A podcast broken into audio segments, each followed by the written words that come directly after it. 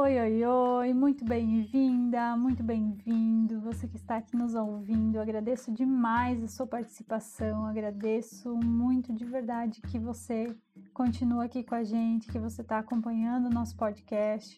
Esse conteúdo é feito de todo o meu coração, é entregue gratuitamente. Eu tomo um tempo do meu dia e o único retorno que eu espero de coração é que esse conteúdo chegue aonde ele precisa chegar, nos ouvidos de gestantes que estejam aflitas, que estejam se sentindo sozinhas.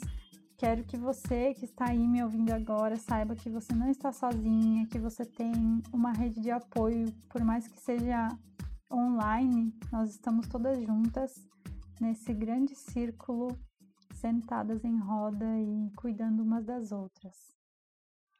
Nutri meu corpo, se espalha em bênçãos, sou plantadeira de semente boa. Eu sou a Marcela Catarina e você está ouvindo Gesto, um podcast de relatos de apoio ao protagonismo no parto. Esse espaço oferece acolhimento para que pessoas com útero possam partilhar histórias de nascimento reais e informativas. Fique conosco para ouvir relatos de todo o país.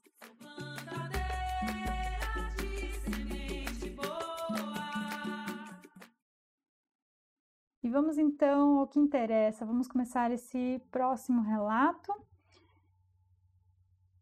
No episódio de hoje, eu tenho aqui comigo a Gabi Miller, ela é doula, embaixadora do Brasil na rede mundial de doulas. Ela é diretora de cursos de formação e pesquisa na FENADoulas Brasil, que é a Federação das Doulas, e também é fundadora da Nascer Amor, uma rede de formação de doulas que é muito especial. Estamos aqui com uma pessoa maravilhosa. E além de tudo isso, não é mesmo? Ela é mãe da Aurora, por isso que ela está aqui hoje também. Muito obrigada por estar comigo hoje, Gabi. Bem-vinda ao Gesto. Ai, gratidão. É uma honra estar aqui. Estava é, até ouvindo alguns episódios anteriores, agora há pouquinho, e é realmente um trabalho emocionante. Então, parabéns aí por esse teu, por essa tua missão. Obrigada, muito obrigada de verdade. Conta pra gente quem é você, um pouquinho além de, dessa apresentação toda. É, como é o seu dia a dia, como é a sua vida com a sua família, com sua, seus trabalhos. Conta pra gente um pouquinho. Olha, eu acho que eu sou uma pessoa corajosa. é, abrir né, os caminhos, começar coisas novas, nem sempre é fácil, né? Então, aí, como toda mãe que vai ter né, o seu primeiro filho, tem a primeira gestação, né, que é tudo novo, tudo muito desafiador. E eu vejo isso tanto né, na minha gravidez, no meu parto com a Aurora, mas também com toda essa profissão, né? Como doula, como formadora de doulas. A gente ainda enfrenta aí muitas, muitos desafios nessa jornada mas estamos aí para abrir caminhos, né, para a humanização do parto nascimento respeitoso.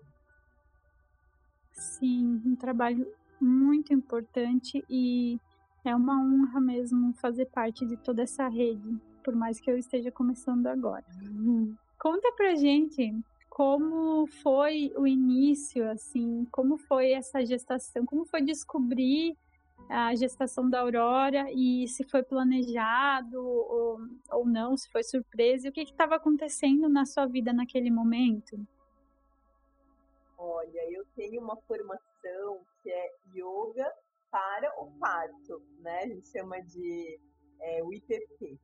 Nessa formação eu aprendi que nenhuma gestação acontece sem né, ser planejada. Então eu diria que a Aurora não foi planejada, mas eu não digo mais isso. Então a Aurora foi planejada inconscientemente. estava viajando, estava numa viagem, né, com meu noivo na época, e viajamos e tal, e daí ele ficou nos Estados Unidos, que ele ia estudar, e eu fui para saí dos Estados Unidos, fui para o Chile, numa imersão para mulheres, e, né, uma coisa bem holística, assim, E aí lá descobri que eu estava grávida, né? Desse meio tempo ali que eu fiquei com ele nessa viagem. Então foi uma coisa assim, né, bem que nos surpreendeu. Teve aí, né, tiveram vários desafios nessa jornada da, da gravidez, mas tudo depois tem respostas, né? Quando a gente está com a criança no convívio, a gente entende aí todos os motivos do universo. E como que foi contar para as pessoas a notícia, como que elas receberam? É engraçado, né? Eu, eu já tenho, vou fazer 37 anos, então tive a Aurora com 35, mas eu tenho uma cabeça muito jovem, assim. Eu acho que eu sou ainda aquela cabeça de 18, 20, assim. Então, para mim foi engraçado, assim, quando eu me vi grávida, né? Falei pro meu atual marido, assim, e agora, o que, que a gente faz? E ele falou, ué, não tem nada que fazer, né? Tá tudo certo. ele comemorando. E aí, então era bem, quando eu descobri, né? Era bem próximo ali do carnaval. E tava um monte de clínicas, né? Fechadas e tal. Eu já queria, né? Marcar ultrassom pra ver se realmente era gravidez, né? Enfim. E aí acabamos marcando numa clínica lá de Florianópolis, que eu falo de Blumenau, Santa Catarina. Então fomos para Floripa, marcamos um ultrassom lá e é, fizemos uma janta para contar para as famílias. A família dele é de São Paulo, mas estava também né, em Santa Catarina. Então foi bem gostoso. Foi, é a primeira, é, a Aurora é a primeira neta das duas famílias. Então bem, bem assim surpreendente para todo mundo. E conta pra gente como é que foi então o decorrer da gestação, é, se teve algum, alguma intercorrência, né? Se foi tudo bem, se você teve sintomas assim naturais de gestação e o que foi acontecendo? Olha, eu sempre falo que para mim a gestação foi acho que o mais desafiador, assim, foi bem desafiador mesmo. Eu tive desde o início assim muita vontade de fazer xixi a cada uma hora, a cada meia hora sabe aquilo que a, a maioria das gestantes sente bem no comecinho, né? Quando descobre assim, a gravidez, que é aquele xixi hormonal que a gente fala, e depois volta lá no último mês, né, da gestação. Eu não, eu tive a gestação inteira. Então foi uma coisa assim que me, né, meu Deus, chega uma hora que tu não aguenta mais fazer xixi. e eu vi logo assim a Aurora no segundo, terceiro mês de gestação, eu já tinha uma barrigona. Tanto que a Aurora nasceu, né, de 35, 37 semanas e 5 dias, e com quase 4, quase 3,5 kg, ela tinha 3,480, né? Então, um bebê de 37 semanas, então ela é bem grandona. Então, eu tive, assim, esses desafios, né? Não tive, assim, aqueles enjoos fortes de vomitar, mas tinha bastante náusea, azia. Então, para mim, assim, a gestação foi bem desafiadora. Porém, eu sou, assim, um pouco workaholic, né? Amo o que eu faço, né? Amo o meu trabalho. E cheguei a doular até um dia antes da Aurora nascer. Porque, assim, ela nasceu super bem, então acredito que foi em parte domiciliar, né? Acredito que ela já estava realmente super preparada.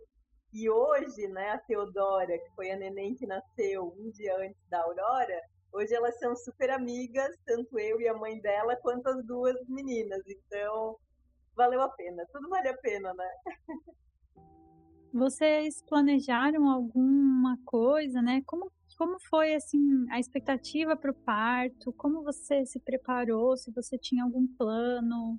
E conta pra gente, assim, qual era a tua expectativa para esse parto? Então, como eu já era doula há quase cinco anos, né? Doula exclusiva, né? Fiz uma toda uma transição de carreira. Então, né, já estava totalmente mergulhada nesse universo há alguns anos. Eu já tinha, né, uma projeção, assim, um, desejo de ter, né, um parto domiciliar, de ter um parto lotus. É, porém, ainda na minha cabeça, assim, eu tinha alguns medos, podemos chamar assim. Um deles, por exemplo, aqui né, no hospital da cidade que eu atuo, todo mundo me conhece, porque eu estou sempre lá doulando, né, enfim. Então eu tinha muito receio, assim, de ter que ir para o hospital por algum motivo, né, no meio de um parto domiciliar. enfim, e aí eu acabei né, indo procurar equipes de, de parto que tinham médicos juntos, né? Porque se eu precisasse ir para um hospital, né, esse, esse profissional poderia me acompanhar. Mas, já contando um pouquinho aí da minha história, né, de parto, é, quando eu estava com 30 semanas, 29 semanas, essa equipe que daí eu tinha, né, decidido, escolhido, já estava fazendo pré-natal domiciliar, essa equipe acabou, né, numa consulta dizendo, né, a médica principal, Gabi, não vou poder te atender, porque, né, a gente também trabalha juntas, temos aí uma história juntas, não sei, eu estou sentindo que pode ter aí alguma coisa que pode dar um nó de parto, né, que a gente chama, e acho que não, eu não devo te atender. Então, eu me senti assim muito abandonada, né, por aí pela equipe, enfim. Mas vou contando aqui para vocês, né, o decorrer do meu trabalho de parto e no final tudo tem um motivo. Sim. Conta então como, como foi o início, já pode ir emendando aí com o relato, se você, se você quiser. Como foi que você percebeu que esse trabalho de parto estava começando, né? Quais foram os primeiros é, sinais? E pode ir contando a partir disso que foi acontecendo. Isso legal. Então, eu né, atendi a Duda, né, a mãe da Teodora, no trabalho de parto dela, ela era minha doulanda. É, três dias ela viveu o trabalho de parto dela. Então, foi assim, né, como doula, tenho também, sempre trabalho, né, com as doulas de etapa, mas como eu já tinha uma afinidade com a Duda, acabei atendendo, né, o trabalho de parte dela, então, né, primeiros dois dias ela ficou bastante tempo em casa, com o marido, né, então foi mais tranquilo para mim também, sendo a gestante e doula, né, e quando ela foi para o hospital, né, eu acompanhei ela, mas eu estava me sentindo super bem, assim, né, apesar de toda hora eu tinha que ir no banheiro fazer xixi, mas estava super bem e o expulsivo da Duda foi bem longo, assim, então, talvez, né, como tu falou, Marcela, pode ser que essa ocitocina toda, né, adrenalina ali do trabalho de parto, deu uma acordada na Aurora, né, que estava ali no meu útero. E era engraçado porque as enfermeiras que estavam atendendo o parto no, da, da Maria Eduarda, cada vez que elas vinham trazer uma água para ela, elas traziam uma água para mim também. Dizia, senta um pouquinho, Gabi. Acho que eu já estava com cara de parto. E então cheguei em casa de madrugada, né? Depois que a Teodora nasceu, deitei na cama, dormi, desmaiei, né? Nem lembro de nada. Quando eu abri o olho, 9h22 da manhã, lembro que eu olhei no celular, eu escutei e senti um. Como se fosse um estalar de dedos, assim, um flash. E eu já sabia, né? Rompeu a bolsa. Saí correndo pro banheiro e era mesmo aquele chuá, né? Então rompeu a bolsa, eu pensei, meu Deus, vai nascer hoje, né? O legal quando o trabalho de parto começa rompendo a bolsa é que a gente já tem ali uma certeza que é trabalho de parto, né? Que é, é um início aí de trabalho de parto. É, e aí, né, se vocês pensem que eu fui descansar, não. Coloquei o meu marido, era um domingo, eu e ele na faxina, Ficamos cinco horas e meia limpando a casa, Marcela. Vê se pode. Afinal, estava grávida de uma virginiana, né? Eu falo que isso não foi de mim, foi dela, foi, né? O trabalho de parto dela, o nascimento dela. Então veio ali aquela virginianice toda e eu fiquei cinco horas limpando a casa antes dela nascer. E quando era ali perto de umas 5 da tarde, é, eu mandei uma mensagem para a enfermeira obstétrica, então, né? Acabou que aquela equipe humanizada, com uma médica, é, né, não ia mais atender o meu parto, e eu acabei contratando uma equipe de enfermagem, com enfermeiras obstétricas, e foi a melhor coisa que eu fiz, inclusive, por quê? Porque eu mandei uma mensagem para a enfermeira principal, para Raquel, dizendo para ela: Ó, oh, Raquel, não é nada, tá tudo tranquilo. Mas assim, ó, tu não vai pro plantão hoje. O plantão dela começava às sete da noite, né? Tu não vai pro plantão hoje, tá? Capaz de eu te chamar. Como se não fosse nada, né? Porque no meu plano de parto, né, uma das coisas que eu queria era parir o mais sozinha possível, né? Chamar a equipe só, assim, bem na hora do nascimento. E deu tudo certo, né? Chegou ali pelo umas seis e meia, sete horas da noite, meu marido começou a se desesperar, né? Com as contrações, já estava desde as nove da manhã de bolsa rota. E aí ele me falou, né, Gabi, por favor, agora vamos chamar alguém. E aí a gente chamou as doulas, chamou a equipe de enfermagem. Então acho que era umas sete e meia da noite, quase oito. Elas chegaram e 9h45 a Aurora nasceu.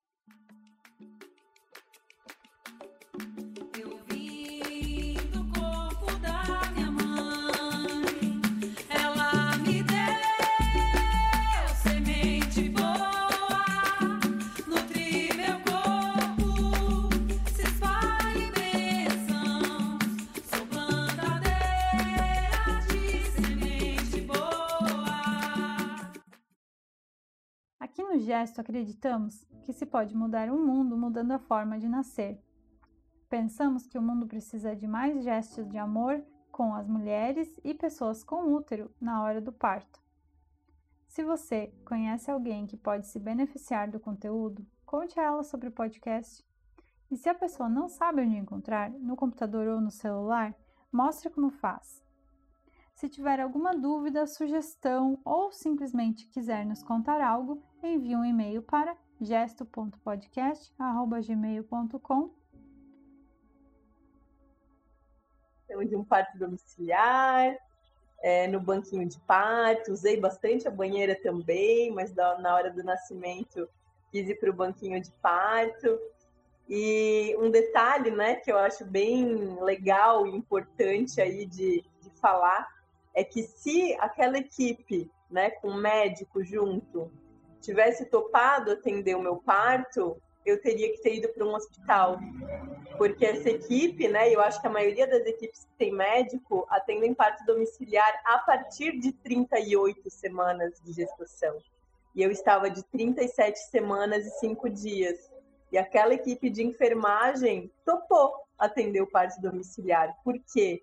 porque eu acho que nessa grande, é, nesse grande aprendizado, nesse caminho, né, da parteria, a gente tem essa consciência de que as datas não são precisas, né? E que tem bebê que nasce de 36 semanas super bem, e que tem DPP que pode ter cálculo errado, né? Então eu, por exemplo, engravidei menstruada. Eu engravidei quando eu estava menstruada. Então, com certeza o cálculo da minha DPP, né, não é o padrão, né? Quando a gente calcula ali, a gente pensa em geralmente 14 dias depois da menstruação, que é o período de ovulação, né? O período fértil. Então, sou muito grata aí, né, por essas parteiras e bruxas, né, que a gente fala aí, as conhecedoras do feminino, de terem topado, né, fazer esse, esse atendimento domiciliar. Sou muito grata. Uau, que incrível! Ah, muito bom, muito bom conhecer essa história. Conta um pouquinho mais como que foi o primeiro momento da chegada da Aurora. É, se teve laceração, se vocês cortaram o, cordão é, tardio, né? Fizeram clampeamento tardio, assim, mais alguns detalhes assim, e, e enfim, como ela estava. Vou contar até um pouquinho antes meu trabalho de parto tiveram algumas coisas bem assim marcantes, eu digo, né? Porque eu como doula, eu sempre tive aquela consciência assim, né? Como eu tô nessa missão, deve ser também por algum resgate, né, que eu tenho aí com esse sagrado feminino, né, com essa missão toda. Então eu tinha sempre um pouco de receio, né? Será que vai ser fácil o trabalho de parto? Eu já acompanhei tantos, né? Como vai ser? Tem até doulas aí que estão ouvindo, né? É legal a gente ter bastante essa noção, né? Que a gente deixa de ser doula quando a gente está grávida, né? A gente é a gestante. E foi engraçado que eu senti, assim, vários atendimentos de médico, de postinho, de hospital que eu fui, as pessoas que me conheciam me tratavam muito como a doula, não como a gestante, né? E isso me fez ter mais certeza ainda de quando né, uma doula ou uma médica, uma obstetra, uma enfermeira engravidam, a gente tem que né, chamar ela para não, agora você é a gestante. Então foi bem interessante. E uma das frases do meu trabalho de parto foi exatamente quando eu entrei no expulsivo, eu comecei a ter os puxos e eu falei: eu não quero mais ser doula. e a minha parteira disse que ali naquele momento que eu parei de trabalhar, que eu parei de ser a doula, de estar me doulando, inclusive, e eu virei a gestante, né? Então, para mim foi uma caminhada assim, né, desse meu feminino também, dessa descoberta. E aí, ok, né? Passei ali alguns momentos de contração, de puxo. E a Aurora nasceu, nasceu super bem. É, nasceu no banquinho de parto, já veio pro meu colo, meu marido estava junto. E não cortamos o cordão, fizemos parto lotus. Então ficamos cinco dias com a Aurora, né? E o cordão umbilical ligadinhos na placenta. E depois o cordão umbilical foi secando sozinho, né? Até que cai, daí ele cai bem bonitinho, já deixa o umbigo bem normalzinho, assim. Então foi bem legal essa experiência do parto Lotus também, que no hospital não poderia, né? Não daria para ser feito. Mas eu tive um desafio muito grande com a amamentação. Conta pra gente como é que foi esse desafio. Então, é, com cinco dias de vida, que é a primeira consulta com o pediatra, né? Tava tudo ok, tudo bem, fizemos o exame de pezinho, tudo certo. E uh, com 15 dias, na consulta de 15 dias, nossa, levei assim o maior susto da minha vida, que ela tinha perdido muito peso, né? O normal é perder 10%, ela tinha perdido né, quase 16% de peso. Então ela tinha perdido bastante. E aí, né, uma coisa que às vezes a gente não se liga muito, os bebês que nascem prematuros, né, 35, 36 semanas, é dado muita atenção para eles, né, nessa questão da amamentação. Como a Aurora nasceu quase de 38 e com bastante peso, né, nasceu super bem, não foi dado assim tanta atenção, né, ali na questão de ela conseguir realmente sugar, né? E talvez ali foi onde ela perdeu bastante peso. Aí, né, gente, pediatra que é difícil, né, a gente encontrar bons pediatras humanizados. A primeira pediatra que eu fui, já ali na consulta de 15 dias, botou ali fórmula NAM para dar NAM e enfim, eu sei que eu saí de lá tão desorientada, mesmo sendo doula, mesmo trabalhando com amamentação, que eu tranquei o meu dedo na porta do carro. Tão nervosa, tão desorientada. E claro, né, que bom que eu tinha o conhecimento e eu fui direto para o banco de leite. E aí no banco de leite fiz todo um acompanhamento, tanto das consultoras quanto com psicóloga, também com a pediatra do banco de leite, que é homeopata também. Então fizemos aí toda uma jornada, né? Que eu sempre falo para as gestantes. Já falava antes, agora falo mais ainda. Que a amamentação é o maior desafio, né? Porque o parto é um dia, no máximo lá três, quatro dias, né? O bebê vai nascer. Agora a amamentação é todo dia, né? Várias horas por dia. Então é um grande desafio.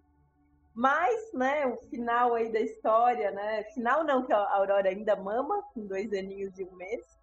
Mas o decorrer aí da história da amamentação foi que eu realmente, né, é, fui classificada, entre aspas, né, como baixa produção de leite. Isso é bem raro mesmo, né? A gente fala aí em torno de 2% das mulheres.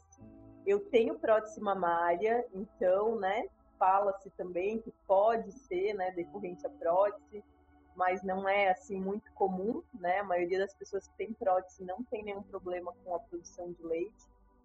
E, e aí eu encontrei, né, nesse meio do caminho também, para me acompanhar, um pediatra super humanizado, Dr. Igor, que eu amo. E ele, né, com a Aurora ainda perdendo peso e já, né, tomando medicação para aumentar a minha produção de leite, fazendo acompanhamento psicológico, ele falou para mim assim: Gabi, olha só. É, às vezes o bebê precisa, né, de um complemento. Então vamos conseguir com o banco de leite um complemento de leite humano, se não quer da fórmula artificial. E eh, eu vou fazer o seguinte contigo. Normalmente o bebê deve ganhar 20 gramas por dia, né, para estar tá ali se alimentando bem. Se a Aurora ganhar 20, 20 gramas na semana, eu já assino embaixo para a gente continuar com a amamentação exclusiva. Então, olha só, né? Consegui uma doação do banco de leite, né? Dei ali alguns dias o leite doado para Aurora. E quando ela ganhou um peso assim bom, a gente começou. A gente ficou uma semana fazendo só amamentação exclusiva. E aí, né, Marcela, para a vida toda de novo, 24 horas sentada na cadeira de amamentação, né, amamentando. Então, é uma dedicação exclusiva mesmo, né? E ao final dessa Sim. uma semana, ao invés de ela ganhar ali as 20 gramas, pelo menos, né? Ela perdeu. Ela perdeu de novo muito peso. E aí, né, começa aquele desespero. E agora? E como é que vai ser, né? E às vezes é, como eu falo muito né, da cesárea, das mulheres que às vezes precisam, ou o bebê precisa, que bom que a gente tem a tecnologia, né? E aí, né, precisei suplementar com leite artificial, então suplementei, né, chorando, toda aquela coisa, né, aquele desafio, mas suplementei, né, dei para Aurora esse complemento. Não, não dei, né, até hoje, não dei assim, é, é, de, primeira, de primeiro momento, né? Mamadeira, nem bico artificial. Então, eu dava o complemento para ela na sonda, né? Então, ficava a Aurora mamando no meu peito, com uma sondinha bem fininha, assim, um caninho bem fininho que ia na boca dela. E o outro lado do caninho ficava, né, tipo, no copinho com o, o complemento. Então, pensem, né? amamentar todas essas horas já é um desafio. Pensa você amamentar ainda segurando o complemento, né? Segurando o complemento, a sonda, o bebê. Mas enfim, né? Fiz esse, esse complemento com ela e fizemos mais uma semana de bateria, então, de teste, né? Vamos de novo agora só amamentação exclusiva, mais uma semana. E aí, Marcela, ela perdeu de novo um monte de peso. E aí começou a dar no rostinho dela reação ao remédio para aumentar o leite que eu estava tomando. E ela começou a ficar muito angustiada e dava para ver que ela ficou assim, ela reagia de fome, sabe? Ela começou a ficar assim Sim. nervosa, né? Uma criança que não era ela. E aí a gente entendeu que eu tinha uma baixa produção. Então, né, só para deixar bem registrado, é muito raro, né, gente? Não é, ah, dei lá de mamar uma semana, 15 dias, o bebê perdeu peso, eu tenho baixa produção. Não, não é isso, né? Então, fizemos aí vários testes e tudo. E, e realmente, eu produzia 20, 30 ml de leite e depois não, não produzia mais, né? E aí continuamos com, a, com o complemento, né? Dando a, o complemento para Aurora. Mas eu fiquei seis meses amamentando e dando complemento com a sonda até iniciar a introdução alimentar. E ela, graças a Deus, não perdeu o peito, né? Que era o objetivo. E, e como que foi, a, além disso, é, o teu puerpério, a recuperação do pós-parto e outras coisas, né? As mudanças hormonais de puerpério, assim. Conta pra gente um pouquinho também. A recuperação de pós-parto foi imediata, assim. Eu lembro que ela nasceu, eu já peguei ela no colo, fui andando até na cama, a placenta nem tinha nascido ainda não tive nenhuma laceração, aí a placenta foi nascendo, né? A gente tirou aquelas fotos bonitas, não, não cortou o cordão. Eu lembro assim que eu tive um sangramento muito pouco, assim, acho que foram quatro, cinco dias, né? Aquele sangramento normal pós-parto.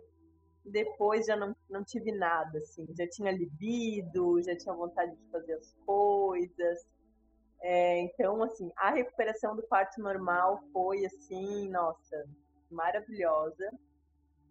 Porém, né, os hormônios do puerpério e o puerpério em si, né, com toda essa dificuldade da amamentação, foi muito desafiador, assim.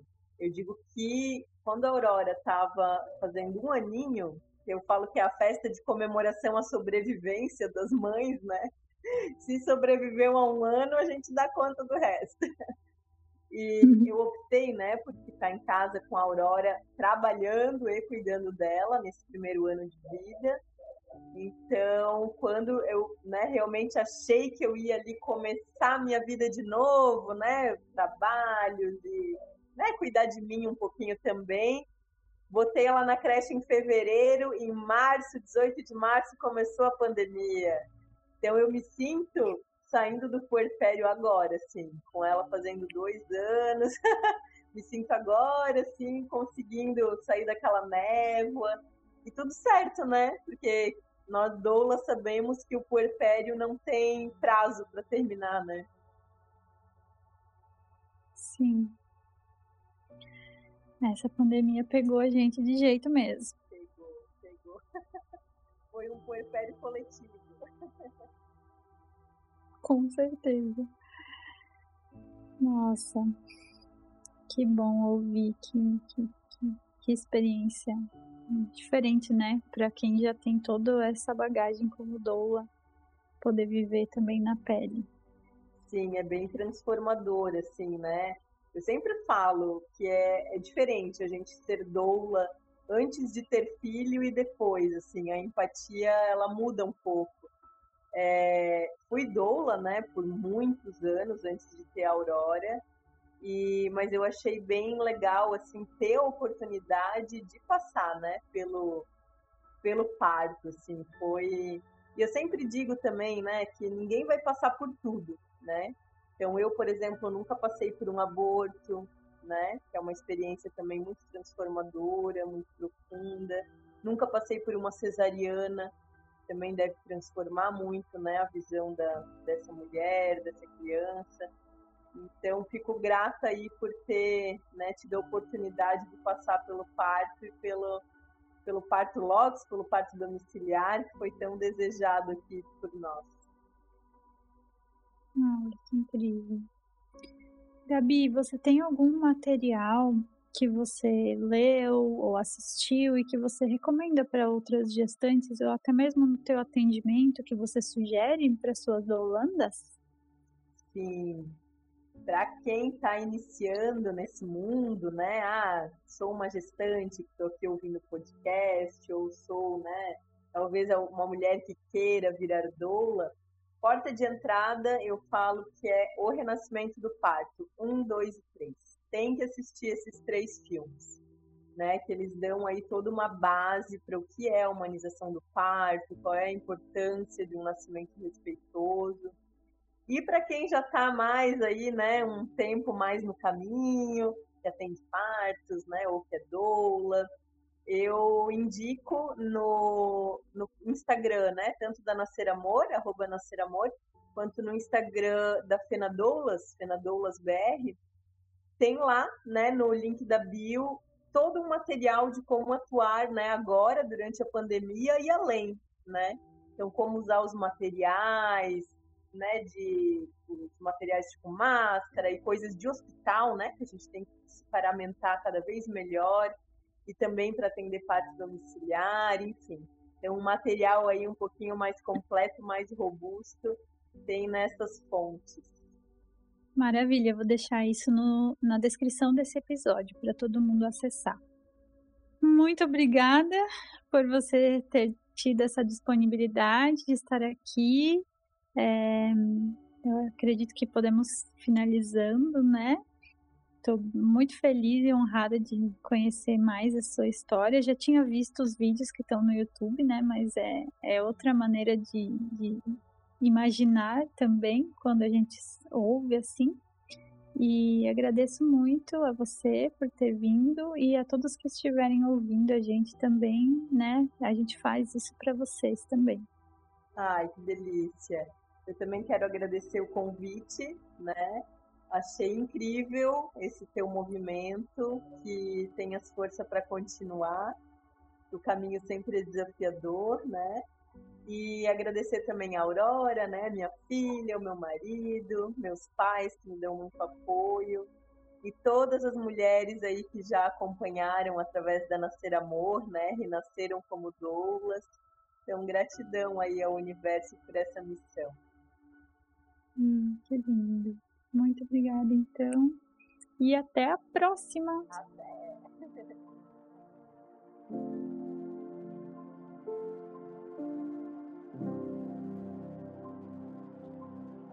E nós vamos ficando por aqui. Se você gostou, vai lá no nosso Instagram, marcelaeugesto, e comentem alguns dos nossos posts ou então nos envie uma mensagem falando pra gente o que, você mais gostou desse episódio. Eu vou adorar conhecer você e saber que você veio daqui, desse episódio do podcast. Um grande abraço e a gente se vê no próximo.